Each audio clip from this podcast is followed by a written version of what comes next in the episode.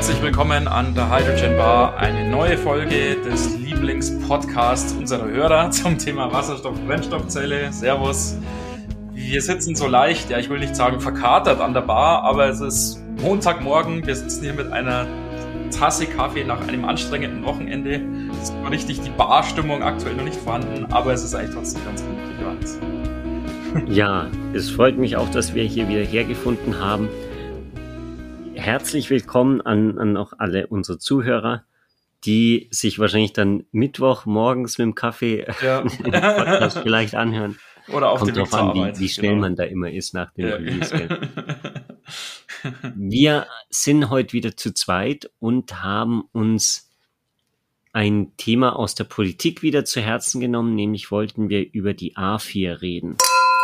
A4 ist jetzt natürlich wieder ein, ein Kürzel das für ein, ein sehr langes Wort steht, nämlich die Alternative Fuel Infrastructure Regulation von der EU, die schon, wenn ich das richtig im Kopf habe, letztes Jahr angefangen wurde zu diskutieren. Also die wurde da, dann wurde sein erstes Proposal veröffentlicht und seitdem geht die Diskussion munter, äh, ist, ist munter im Gange über diese ganzen Effekte, die die A4 denn hat und haben wird, haben könnte.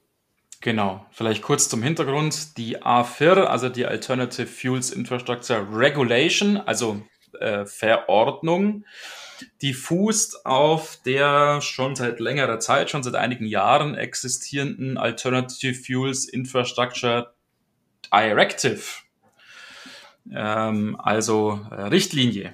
Und die Richtlinie, wie gesagt, die gibt es seit 2014 und die skizziert schon Pläne der Europäischen Union für den Aufbau und Ausbau der Infrastruktur für Fahrzeuge, die mit alternativen Antrieben laufen. Alternative Antriebe ist natürlich immer so ein äh, schönes äh, Stichwort, wo man sich jetzt nicht direkt was darunter vorstellen kann, aber logischerweise, es geht um alles, was nicht mit, äh, mit Benzin oder mit Diesel unterwegs ist. Es geht also um Batteriefahrzeuge, Wasserstofffahrzeuge, aber auch um so Dinge wie CNG und LNG. Hm. Ähm, die eben da im Jahr 2014 äh, im Rahmen einer äh, Richtlinie eben so ein bisschen geregelt wurden. Und wer sich mit dem EU-Recht auskennt, weiß, dass eine Richtlinie eine Richtlinie ist. Das heißt, ähm, die Mitgliedstaaten sind jetzt nicht verpflichtet, sich dran zu halten, sondern es ist sozusagen ähm, eine äh, Empfehlung, naja, nicht Empfehlung, ich glaube, das ist zu wenig gesagt, aber es ist jetzt zumindest was, was im Gegensatz zu einer Verordnung nicht zwangsläufig in hm. nationales Recht überführt werden muss. Ja. Ich glaube, die Parlamente müssen das dann immer noch mal genehmigen, gell? Ja. Und bei der Regulation können die nichts mehr machen. Äh, Genau, genau, genau. Die Verordnung, die zählt, genau, und, und die Richtlinie, die, die wird noch diskutiert, genau, und, und kann, glaube ich, dann mit Veränderungen auch national umgesetzt werden. Ähm, da können Länder aus wichtigen äh, Gründen auch sagen, ja, dieses, diese und jene Regelung, die passt für uns nicht, aus verschiedensten Gründen, und deshalb können wir die so nicht umsetzen. Bei der Verordnung ist es anders. Da mhm. muss in nationales Recht umgesetzt werden. Genau. Und das wird auch sehr offen thematisiert, jetzt im Vorwort zur Verordnung. Wie gesagt, die Verordnung ist noch nicht verabschiedet, die wird noch diskutiert. Es gibt also einen sogenannten Vorschlag für eine Verordnung, aber der ist noch nicht final verabschiedet. Aber in diesem Vorwort zur Verordnung wird sehr klar thematisiert, ja gut, hat es mit der Richtlinie, mit der Alternative Fuels Infrastructure Directive, das hat auf der einen Seite natürlich ganz gut funktioniert. Das wird natürlich als erstes erwähnt, was da alles gut funktioniert hat. Und dann kommt aber schon eine ganz schöne Liste mit Sachen, die nicht gut funktioniert haben. Und dann ist man da auch so ehrlich und so offen zu sagen, ja gut, das war jetzt offensichtlich jetzt nicht ganz das, was wir uns erwartet haben. Und deshalb müssen wir uns überlegen, wie wir diesen Ausbau der Infrastruktur sinnvoller gestalten, verbindlicher gestalten und so äh, gestalten, dass da halt wirklich auch was passiert. Und dann wird dann eben gesagt, ja, ähm, liebe Mitgliedsländer, wenn ihr euch jetzt an diese Richtlinie nicht gebunden seht, wenn da nicht genug passiert, wir können auch anders. Hm.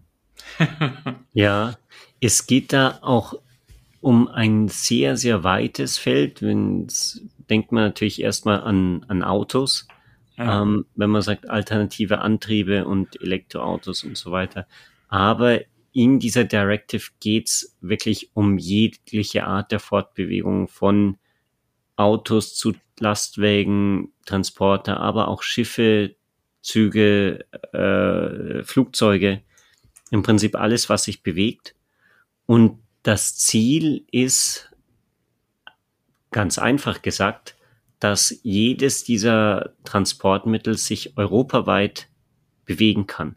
Was natürlich ein schönes Ziel ist, weil äh, wer will denn ein Auto haben, jetzt wieder aufs, ums auf, aufs Auto zurückzukommen, wo er dann nur in Deutschland fahren kann oder vielleicht Deutschland und Frankreich, aber irgendwie in Spanien und Italien kann man das äh, Auto nicht mehr fortbewegen, weil man es nicht aufladen kann oder, oder betanken kann.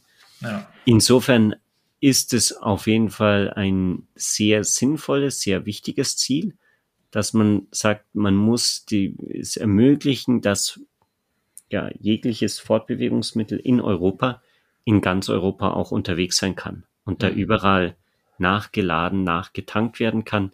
Und da beginnt es dann halt wahrscheinlich, oder nicht nur wahrscheinlich, sondern schon mit ganz banalen Sachen wie der Definition eines Kraftstoffs. Ähm, also jetzt beim Benzin und Diesel, da kennt man das ja mit Super und E10 und diesen Sachen. Bei alternativen Kraftstoffen ist das oft nicht wirklich definiert.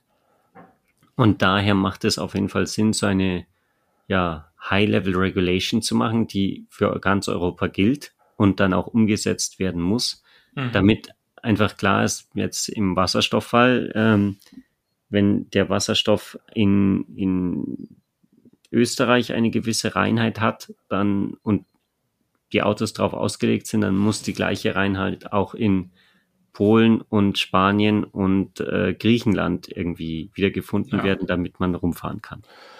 Genau. Und nicht nur die Wasserstoffqualität muss natürlich geregelt werden, sondern auch zum Beispiel, wie sieht diese Betankungskupplung aus, so dass man also nicht in dem einen Land plötzlich sein Fahrzeug nicht mehr tanken kann, weil vielleicht diese Kupplung einfach nicht mehr aufs Auto passt. Äh, Stichwort ja, Diskussion wie es bei den Ladesteckern in den Batteriefahrzeugen ja zu Beginn mal war und ähm, jeder dazu gezwungen war, den ganzen Kofferraum mit irgendwelchen Adaptersteckern vollzuladen. Hm. Ähm, so soll es natürlich nicht sein. Hier will man beim Wasserstoff sozusagen aus den Fehlern lernen und ähm, auf die bestehenden Normen, die ja das Aussehen oder die Geometrie, die Dimensionen des Betankungsinterfaces auch schon regeln, die auch den Prozess der Betankung regeln, die auch regeln, wie so eine Wasserstofftankstelle eben auszusehen hat, äh, was da die Features eben sein müssen, äh, äh, wenn es um Sicherheit und Performance geht, die dann wirklich im gesamten europäischen Unionsraum identisch sind, zur Anwendung kommen, so dass man wirklich dann sich in der EU mit seinem Wasserstofffahrzeug nicht nur mit dem Wasserstofffahrzeug, auch mit dem CNG-Fahrzeug, mit dem LNG-Fahrzeug, mit dem Batteriefahrzeug äh, dann einheitlich und gut bewegen kann. Mhm. Ein weiterer Aspekt, der dann natürlich dazu kommt, ist auch die Verfügbarkeit.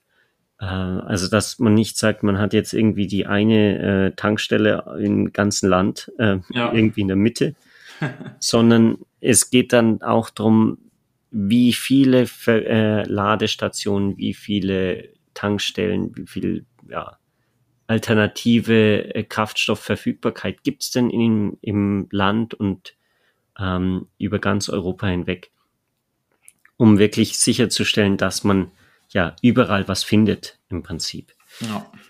Dann kommen natürlich weitere Sachen hinzu, wie irgendwie die, die Planung vom Netzwerk, äh, um das alles dann auch verteilt zu bekommen. Also es ist schon ein, ein ganzer Rattenschwanz, der dann da mitkommt. Und es ist auch ein, ein sehr umfangreiches Dokument, muss man schon sagen, ja. was da die, die EU bisher ja, vorgelegt hat. Es ist vielleicht auch ein Grund, warum diese Diskussion darüber und die, der Erörterungsprozess und die, die Implementierung von ja, Änderungswünschen noch immer anhält, obwohl das ja schon letztes Jahr veröffentlicht wurde. Ähm, es ist einfach so viel wahrscheinlich damit verbunden, dass es man das schon ordentlich durchplanen muss und durch, durchdenken muss, ähm, bevor man da eine, einen Schnellschuss abgibt. Ja. Zum Thema Wasserstoff berücksichtigt dieser Entwurf oder dieser Vorschlag für die A4 sowohl die gasförmige Technik als auch die flüssige Technik. Es wird so als Grundlage natürlich auf die gasförmige Speichertechnik verwiesen, weil die einfach näher am Stand der Technik ist oder die ist aktuell halt der Stand der Technik. Wird also sehr klar auch adressiert, dass die flüssige Speichertechnik in dem Sinne noch nicht so weit ist, aber dass es eben OEMs in Europa gibt, die diese Technik verfechten oder die die voranbringen möchten. Das wird natürlich respektiert.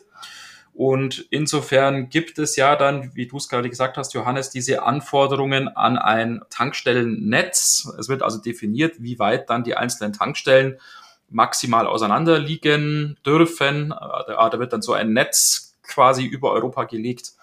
Ähm, und da sind dann die Abstände definiert, wie, wie weit die Wasserstofftankstellen maximal auseinander liegen dürfen. Zudem gibt es die Forderung, äh, in städtischen Knotengebieten soll äh, ähm, also mindestens eine Tankstelle auf jeden Fall sein, selbst wenn die jetzt den Mindestabstand sozusagen unterschreitet. Und so möchte man eben auf dieses europaübergreifende Netz kommen. Dieses Netz ist relativ engmaschig für die gasförmigen Wasserstofftankstellen mit der 700 Bar Technik etwas weitmaschiger für die Flüssigwasserstofftechnik. Zum einen, wie gesagt, weil davon ausgegangen wird, dass diese Technik sich noch entwickelt, noch nicht der Stand der Technik ist und deshalb am Anfang die Zahl an Fahrzeugen noch nicht so hoch ist. Zum anderen, weil auch vorausgesetzt wird oder weil angenommen wird, dass prinzipiell die Reichweite von Fahrzeugen, die mit flüssigem Wasserstoff unterwegs sind, größer ist als die mit gasförmigem Wasserstoff und man deshalb auch ein etwas weitmaschigeres Tankstellennetz akzeptieren könnte. Mhm. Das sind natürlich jetzt eine ganze Menge an, an Details, die man ja verstehen kann. Ähm, nicht, nicht jeder versteht die auf Anhieb. Und äh, deswegen haben wir uns auch gedacht, wir reden dann nochmal mit jemandem, der bisschen mehr Ahnung hat als wir, der wirklich tief in der Materie drin ist. Ähm, wir hatten ja vor einiger Zeit mal Patrick Huber hier zu Gast zum Thema Renewable Energy Directive, mhm. ähm, der, der auch eine ja, Regularie, die die EU neu diskutiert, neu ähm, vorgelegt hat, die gerade in, in Diskussion ist. Und im Zuge dessen hatten wir dann den Patrick Huber auch gefragt, wie er denn die A4 und das, das Update sieht. Und seine Meinung wollen wir euch jetzt gern mal hier vorspielen.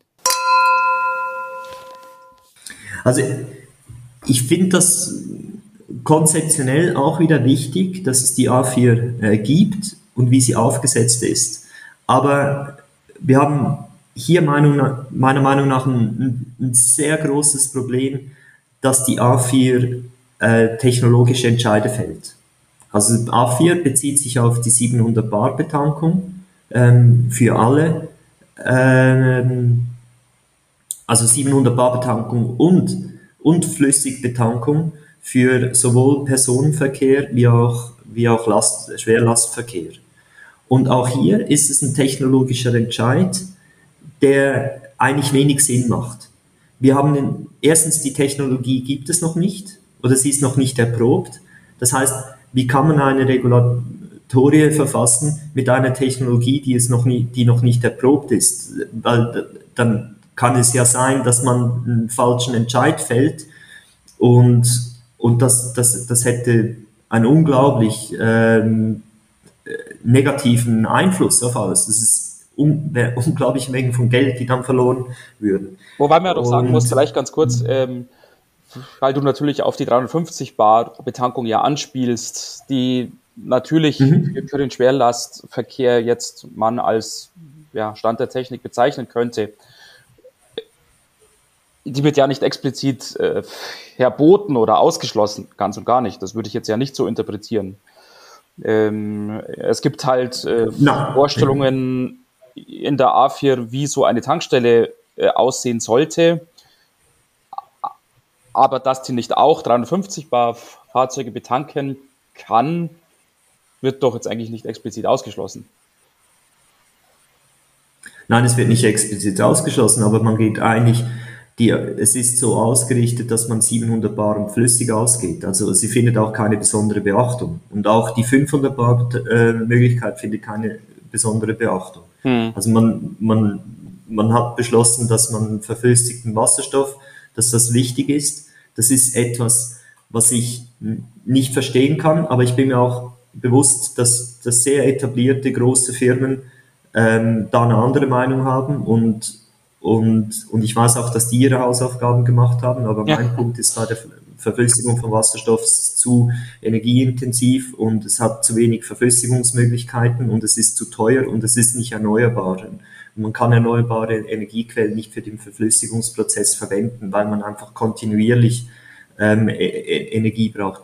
Also ich finde, dass man, ich finde, man sollte dann bei der A4 grundsätzlich alle Technologien weglassen und einfach mhm. sagen, man baut ein, ein Tankstelleninfrastrukturnetz, aber man sollte nicht äh, gewisse Technologien erwähnen und andere nicht. Mhm, mh. Aber ja, du, du hast recht, es sagt nicht, es darf nichts anderes gehen, aber schon alleine, wenn man gewisse Technologien erwähnt, macht man ja ein Stück weit schon, gibt man schon einen gewissen Vorteil dieser Technologie.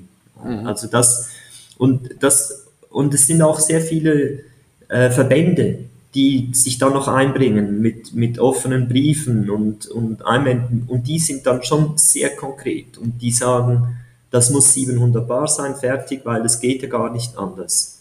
Und, und wir, wir sind da der Meinung, also wir bei H2 Energy sind wir der Meinung, dass es eben nicht anders geht als mit 350 Bar, weil, weil einfach der, der Preis zu hoch ist, wenn man andere Technologien ja. verwendet. Was Aber ja, ist ein gutes Thema auch hier. Ja. Was mir jetzt nicht ganz klar war, äh, als ich es mir durchgelesen habe, ob dieser ja, gewisse Fokus auf 700 Bar vielleicht auch dadurch zustande kommt, dass man mit einer gewissen Praxisferne einfach sagt, ja, eine 700 Bar Tankstelle die kann ja auch 350 Bar äh, abgeben, weil der Druck ja geringer ist.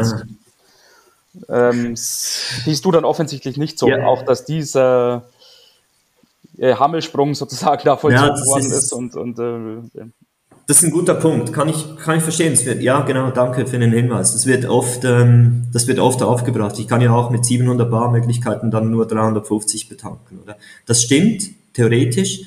Ähm, aber das Problem ist, deine Kosten sind genau gleich hoch wie bei der 700 Bar Betankung. Du brauchst nämlich den gleichen Kompressor, den du für eine High Fuel 700 Bar Betankung brauchst. Du brauchst das gleiche große Kühlmodul, ähm, das du für die Vorkühlung äh, verwendest.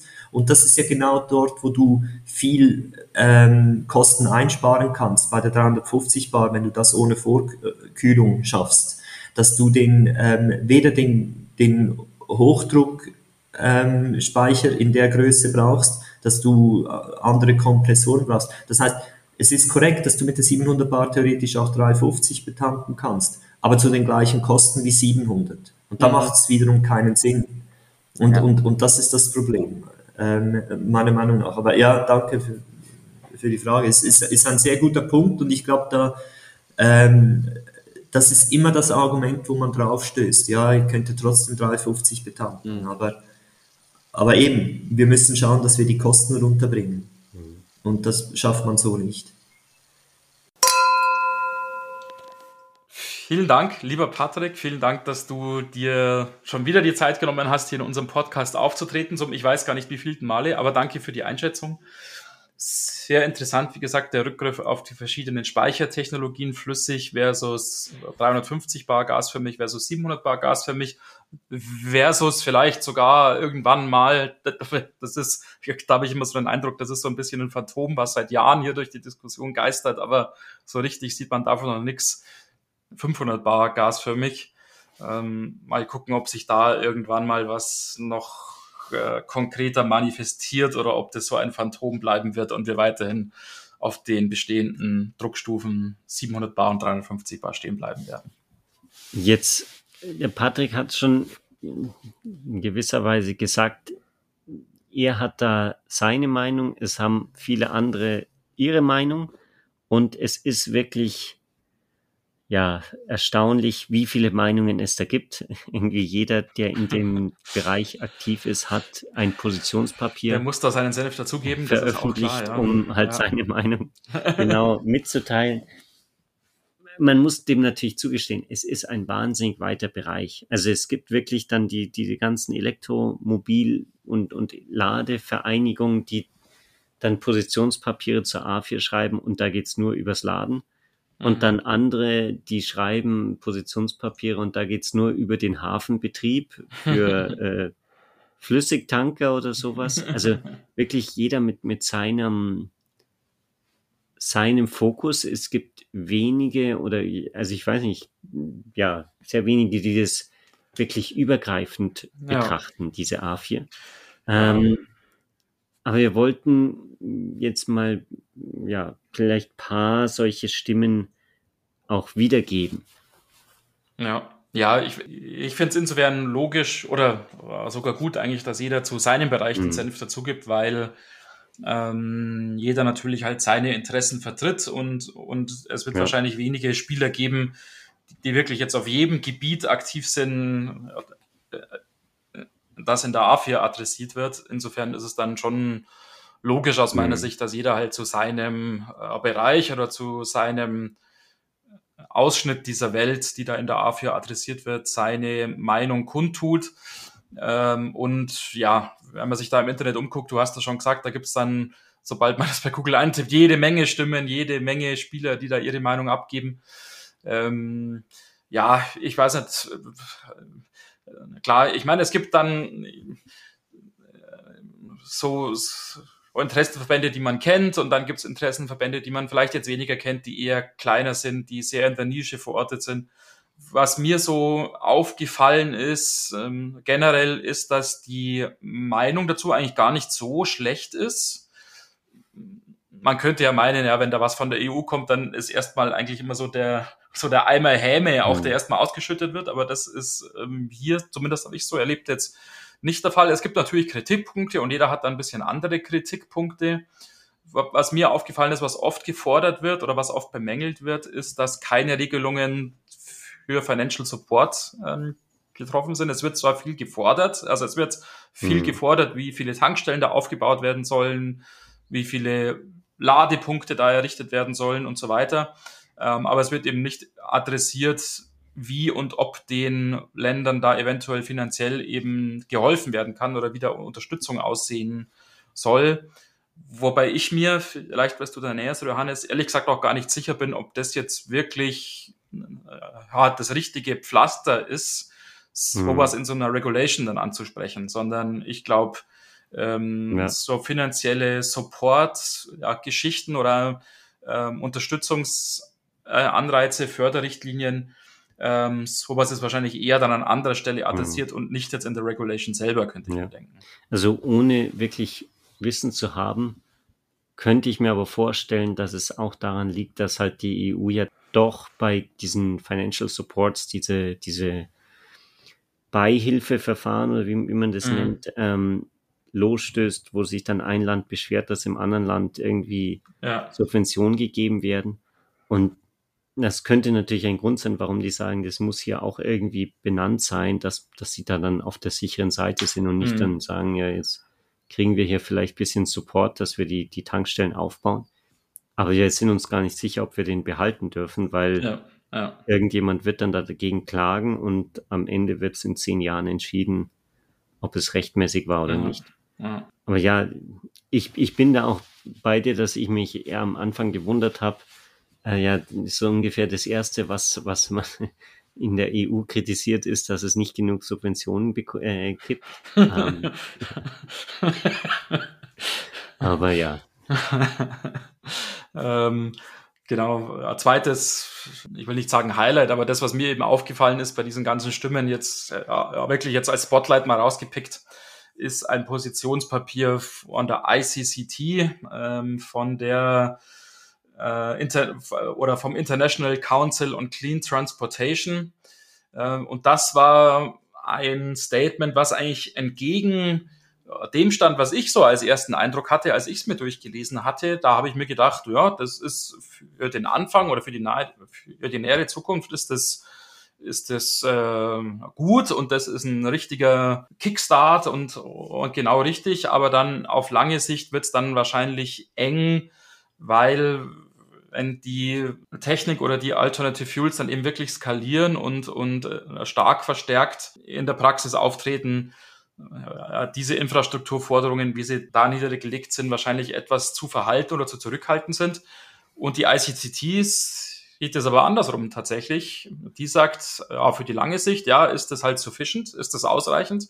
Hm. Ähm, aber für die nahe Zukunft äh, sollte man sich höhere Ziele stecken und also einen schnelleren äh, Hochlauf mhm. da vorsehen. Und, und da gibt es dann auch Beispiele, dass ähm, ja, dass äh, zwar einige Länder, was gerade jetzt die Ladeinfrastruktur angeht, pro Fahrzeug, jetzt zwar auf dem Papier, sehr, sehr gut dastehen, äh, dass also die Ladeleistung pro vorhandenem Fahrzeug sehr, sehr hoch ist, aber dass das alles Länder sind, in denen halt quasi null Elektroautos unterwegs sind. Mhm. Das heißt, wenn einer da halt eine Ladesäule aufstellt, dann ist das sozusagen gleich ein riesen Impact. Mhm. Ähm, und, und dass ja quasi diese Darstellung dann eigentlich verzerrt ist und dass man deshalb am Anfang jetzt hier Gas geben muss, um die Infrastruktur hoch zu skalieren, weil sobald es in diesen Ländern halt mal ein paar Fahrzeuge gibt, äh, sich das Bild dann gleich komplett äh, dreht, weil dann mhm. sozusagen die Ladeleistung pro Fahrzeug dann in sich zusammenstürzt, sozusagen. Ja. Ähm, und, und das ist ein nachvollziehbares Argument. Das äh, klang für mich auch überzeugend, bezieht sich aber wahrscheinlich dann wirklich halt sehr auf die Ladeinfrastruktur, weniger auf die Wasserstofftankstelleninfrastruktur. Ja, wobei das ist vielleicht auch ein wichtiger Punkt, dass viele verschiedene ähm, ja, Interessegruppen haben natürlich ihre Sichtweise auch im Hinblick auf die zukünftige Entwicklung von Elektroauto versus Wasserstofffahrzeug äh, oder Wasserstoffmobilität. Es gibt da die einen, die sagen, ja, Wasserstoff wird sowieso nur kommen in, in ganz kleinen Nischen. Da muss man gar nicht so viele Tankstellen aufbauen. Andere sagen, der gesamte Schwerlastverkehr wird irgendwie mit Wasserstoff ähm, betrieben. Darum braucht man mehr, Lad äh, mehr Tankstellen. Es macht wirklich viel aus, wie man, mit, mit welcher Grundeinstellung man an dieses Thema hineingeht, würde ich sagen, um dann halt diese Schlussfolgerung zu ziehen, ob es passend ist oder nicht. Es ist schon wieder so, dass die Zeit uns davon rennt. Ja, das geht immer schnell.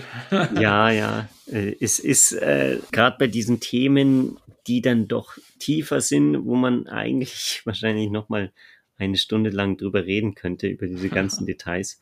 Nichtsdestotrotz wollen wir jetzt hier den, den Schlussstrich ziehen und euch danken für das Interesse, für die, das Zuhören. Wenn ihr noch Fragen habt oder Anregungen, dann schreibt uns gerne an hydrogenbar.de äh, kontakt.hydrogenpower.de genau. oder auf dem, der Webseite hydrogenpower.de über das Kontaktformular. Genau. Und wir freuen uns, wenn ihr äh, euch bei uns meldet, wenn wir dann in einen Austausch treten können. Wir verlinken euch natürlich auch wieder in den Show Notes diese Dokumente, Unterlagen, Papiere, die wir erwähnt haben, so dass ihr euch dann auch selbst noch einen Blick verschaffen könnt, vielleicht etwas tiefer ins Detail einsteigen könnt und dann sozusagen auch knallhart rausfinden könnt, welchen Quatsch wir hier erzählt haben und wie die eigentliche Wahrheit aussieht. Aber wie gesagt, das könnt ihr bitte selber machen. da fehlt uns jetzt die Zeit dazu, uns selbst zu entlarven. Wir hören uns nächste Woche wieder zu einem neuen Thema. Freuen uns, wenn ihr dann auch wieder einschaltet. Wir wünschen euch eine schöne Woche. Bis dahin alles Gute und Servus. Bis bald. Ciao.